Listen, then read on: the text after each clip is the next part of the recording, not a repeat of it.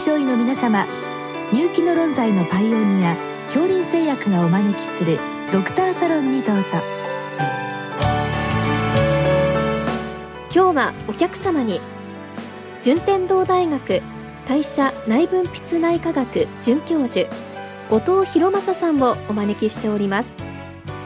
サロンドクターは順天堂大学客員教授池田志学さんです。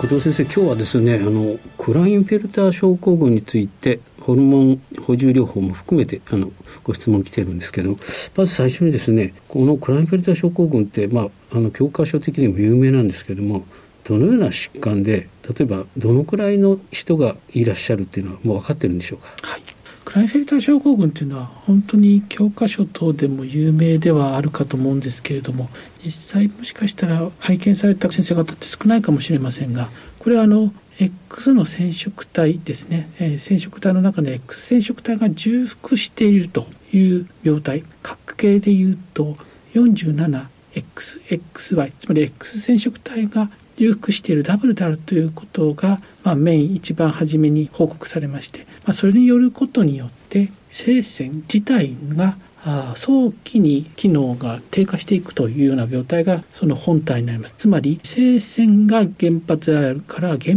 発性の性腺機能低下症。という病態が医学上の正式な考えになると思うんですけれどもこれ実は頻度自体が案外頻度が高いということが分かってましてこれ欧米での網羅的なスクリーニングを行った報告がありまして、まあ、新生の男児ですね男の子、まあ、10万人あたりまあ、その場合150名程度は実はクラインフェルターであったというふうに、え報告があるわけです。非常に頻度としては実は高いわけなんですね。まあ、ただしかしながら実際じゃあ遭遇しないのは何でか、まあ、患者さんとして対峙しないのは何でだろうかということになると、まあ、実はこれ典型的なものは全細胞自体が全て 47XXY であるわけなんですけれども、まあ、例えば角形がその亜形であったりもしくは例えばモザイクといって細胞いわゆる人体の中である一部分だけは角形が 47XXY であるけれども、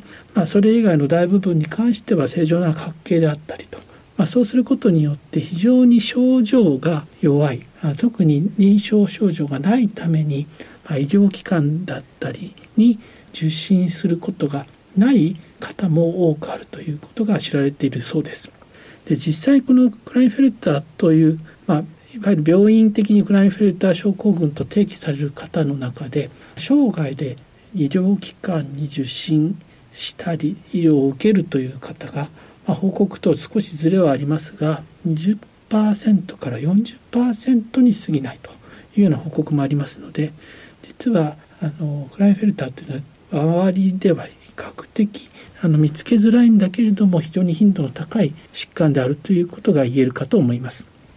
ということはあの特にモザイクの方たちっていうのは症状自体も典型的ではないということなんですね。はい、そういうことになります。でも先生やはり最初に押さえておきたいんですけれどもあの典型例っていうのはどのような症状になるんでしょうか？はい、あの今申し上げました通り原発性の生鮮機能低下症がクラインフェルターの本体でありますから、まあ、精巣の機能特に精巣から出ている代表的なホルモンである男性ホルモンが低下をしていくというのがこの病気の本体になります。ですから臨床症状は男性ホルモンの低下症状ということがメインになります。そしてクラインフェルター症候群のその病態がまあ、いつから出現していくかっていうところもこの各症例によって異なってると言われています。例えば幼少時例えば思春期以前にこの男性ホルモンの低下が出てきてしまう場合には適切な第二次成長が出てこないということで例えば成長が悪いとか、まあ、正規の成熟があ全く遅延をしてしまうというようなことで、えー、不具合が出て病院で診断を受けるというようなことになっていきます。一方例えば成人期以降にこのテストステロンの低下の減少が顕在化してきた場合には、まあ、一旦第二次成長自体は正常に起こっていて男性機能の確立もできているわけではありますがそれがある一定のスパンから男性機能が低下をしていく。そして具体的な症状といえば例えば男性化の大きな一つの表現形の一つである例えば地毛だったり液毛こういうところが脱落してしまう、まあ、こんなような不具合が出てくることによってこれ医療機関を受診して診断に至るということがあります。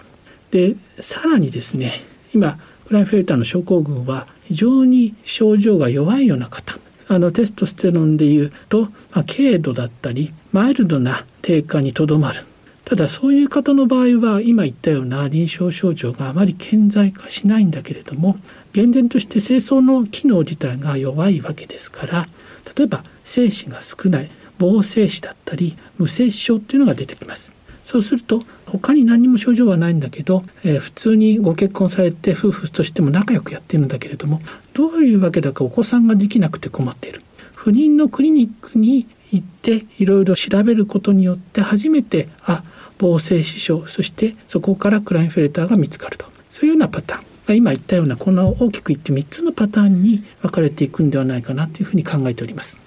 なかなか一言でクラインフェルター症候群って言いましてもまあすごくスペクトラムは広いわけですね、はい、でもほとんど一般のいわゆる健常な男性にも見える方もいればもう発達障害っていうんですかね。もうあの毛も生えないしあの筋力も上がってこないとか、はい、そういった方まで、まあ、すごくバリエーションがあるということですね。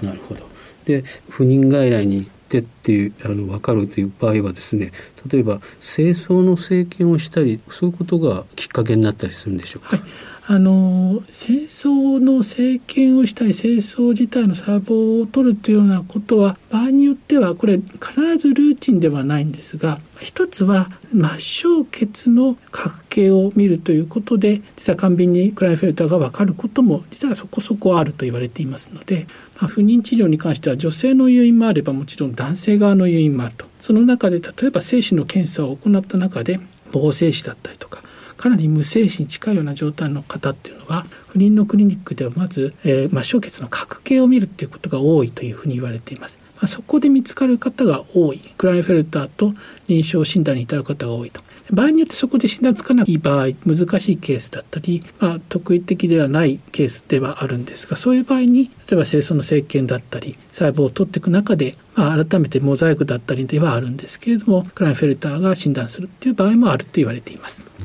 るほど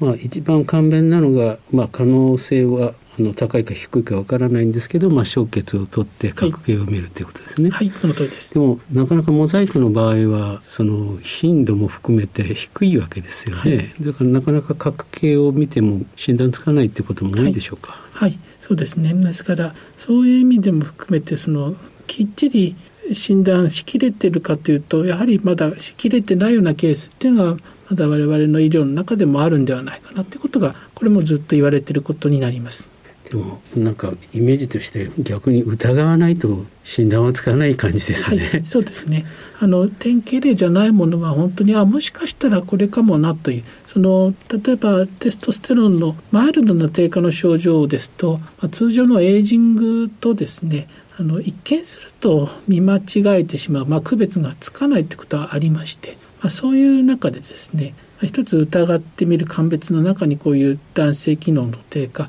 ローテストステロンというようなものがあって、まあ、その中の一つにクラインフェルターが、まあ、あるというふうに言われております。なるほど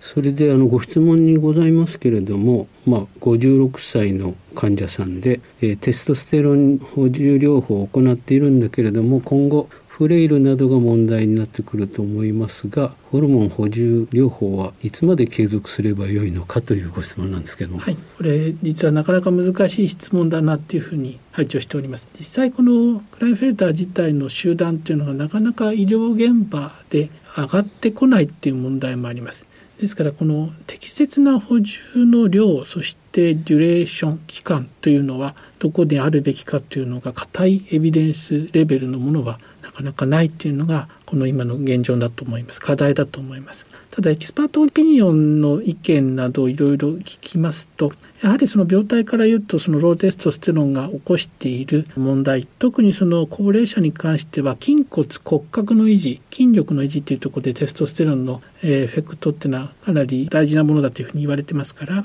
ローテストステロンということが逆に言うとサルコペニアフレイルそして骨粗鬆症のリスクであると。これ観察研究等からはかなり正しいデータが出てきていますのでまあ量図を考えながら例えば高齢になってくれば量を減らしながら継続していくテストステロンの両方をま永続して入れていくべきではないかというような意見があるのもまた一つでございます。まあ、そこで例えば量を減らすとかこう目安っていうのはあるんでしょうか、はいまあ、目安に関してもこれは今言ったようにあまり固まったものはないんですけどもやはりそのある程度後期高齢者になってきたらあ通常の例えば7割ないし5割程度に落としていって補充をしていくというような臨床家が、まあ、多いなというふうに考えております。でも逆にずっと続けて何か不都合なことってあるんですか、はいまあ、一つこのテストステロンを補充するときに組み合わせとして併存疾患でもし例えばえー、乳がんそして前立腺がんとかがあった場合、まあ、乳がん男性にはめったに起こらないことですけれどもこれ両方ともホルモン感受性の使用でございますのでもしこれがたまたま変存した場合にはやはり、えー、すぐにこの補充を停止するべきであるということはあの固く言われてますしやはり前立腺のトラブル例えば連線肥大等が起こしていかないかそのあたりは補充の中で気をつけていくべきところであります。じゃあまあそういった状態になってきたあるいはなりそうだと、まあ、各科の先生と相談しながらということですね。はい、そうですね。特にあの前立腺の問題ってあのなかなか男性ホルモンが少ない方には起こりにくいのかなと思ってたんですけど、はい、やはり補充をしていけば同じように起こり得る、はい、とい。うことでしょうあのリスクとして硬いわけでは非常にリスキーではあるとは言われておりませんがやはりベースの疾患としてもし、まあ、後天的にある程度レートオンセットで出てきている場合にはやはり前立腺が肥大しているようなケースもありえますので、まあ、その場合には注意が必要であります。あそれも含めて非常に広いスペクトラムの病気なのでそういった、まあ、ホルモン補充療法の負の面も見ながらフォローアップしていくということが大切だと、はい、いうことになります。どうもありがとうございました。ありがとうございました。